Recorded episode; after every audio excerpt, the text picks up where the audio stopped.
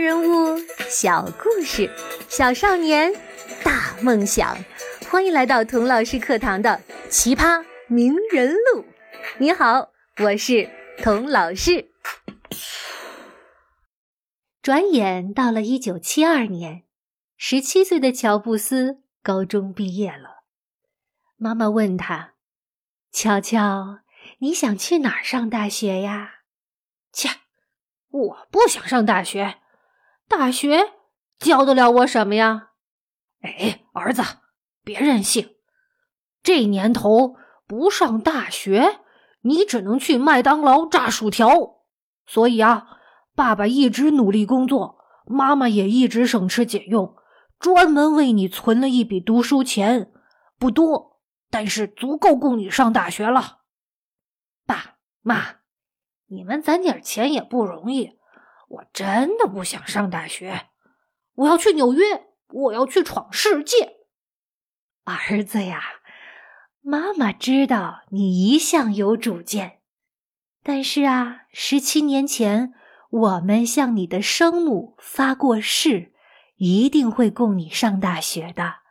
你不上大学，我们问心有愧呀。爸妈的话都说到这份上了。乔布斯不好再顶嘴了，就说：“好吧，要我上大学可以，但是得让我自己选学校。啊，当然，当然，你来选，你选什么，爸爸和我都支持。”乔布斯的家附近就有两个响当当的好大学，一个是最好的州立大学之一 ——U.C. Berkeley。加州伯克利分校，乔布斯作为加州居民啊，可以花很少的钱去读，而且 Walls 也在 Berkeley。另一个呢，是最好的私立大学之一——斯坦福大学，就在他家旁边，都不用住校，而且啊，很有可能会给乔布斯奖学金。可是任性的乔布斯从来不是省油的灯，他说。州立大学不好玩儿，我不去。斯坦福的学生个个好像社会精英的样子，boring，一点艺术性都没有，我也不去。我要上的是更富有艺术性的、更有趣的学校。最后啊，他千挑万选，选中了一个大学 ——Reed College，里德学院。是一所很好的私立文理学院，出了名的文艺有趣。拿到录取通知书的那天，爸爸妈妈愁眉苦脸，高兴不起来呀。这里德学院是全美最贵的大学之一，学费再加生活费，根本不是他们能承受的。儿子。你能不能体谅体谅爸妈？咱换个负担得起的大学，行不？可是他们的宝贝儿子根本听不进去，反而给爸妈下了最后的通牒：你们说过我选什么，你们都支持的。我就想去里德，如果去不了啊，那我哪儿都不去。反正我本来就不想上大学。爱他的父母又一次妥协了。好，好，好，去，去，去！我们砸锅卖铁也送你去。小朋友，这样有牺牲精神的父母，在美国是很不多见的呀。即使在中国，这样的爸爸妈妈也是非常非常了不起的。小朋友千万别学乔布斯哦，要学会感恩和珍惜。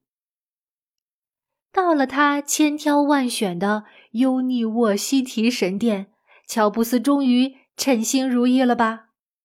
并没有。他惊讶的发现，虽然里德学院很艺术、很自由，校园里弥漫着嬉皮士的氛围，但老师上起课来一点儿也不含糊。学校也有非常严格的课程要求。所有的大一新生都需要读《伊利亚特》这样的希腊经典，还要研究什么伯罗奔尼撒战争史，根本不是混混就可以的。沃斯来学校看他的时候，乔布斯挥舞着自己的课程表，抱怨道：“学校强迫我上那么多的课，好多我根本就没兴趣。”沃斯回答说：“是啊。”每个大学都有必修课的呀！哎呀，你捏着鼻子上完就好了。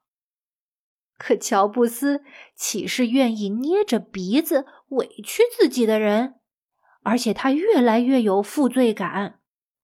唉，我都不知道自己想干什么，也不知道大学怎么能帮我，我却在这儿花着爸妈毕生的积蓄。不行！我要退学。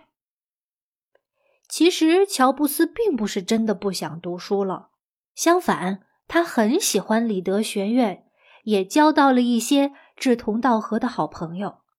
他只是不想再付学费，也不想再去上那些他不感兴趣的必修课了。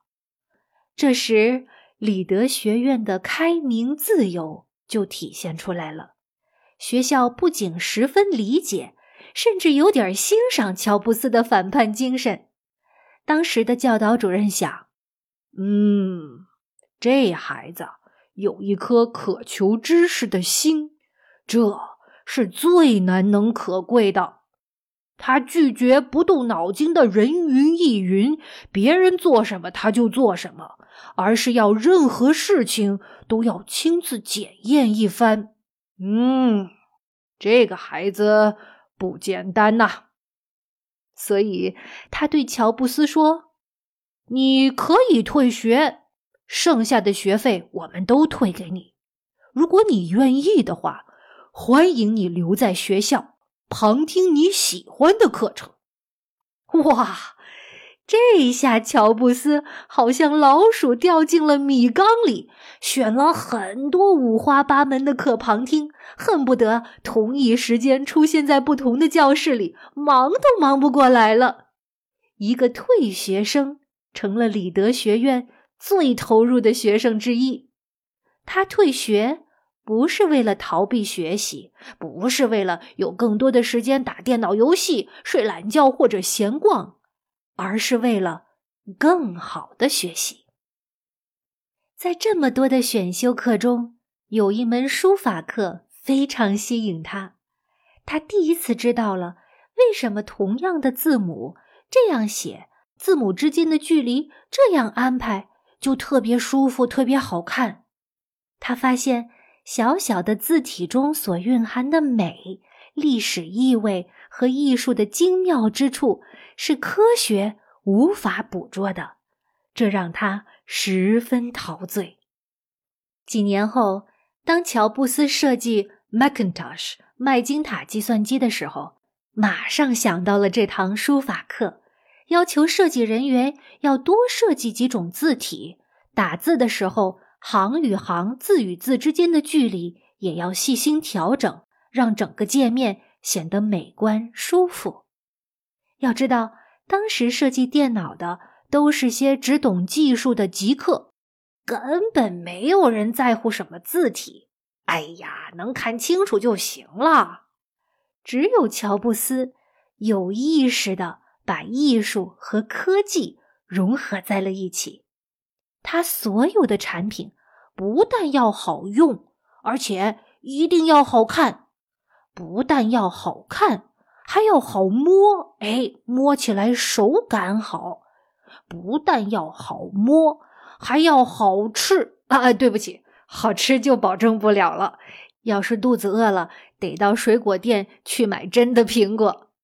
总之啊，科技必须要与完美的设计、外观、手感结合在一起，才是好产品。好产品一定要精致、人性化。甚至浪漫。退学生和好学生，科学和艺术，日和夜，阴和阳，所有的这些矛盾折磨着乔布斯和他的家人朋友，同时也塑造着乔布斯和他的梦想。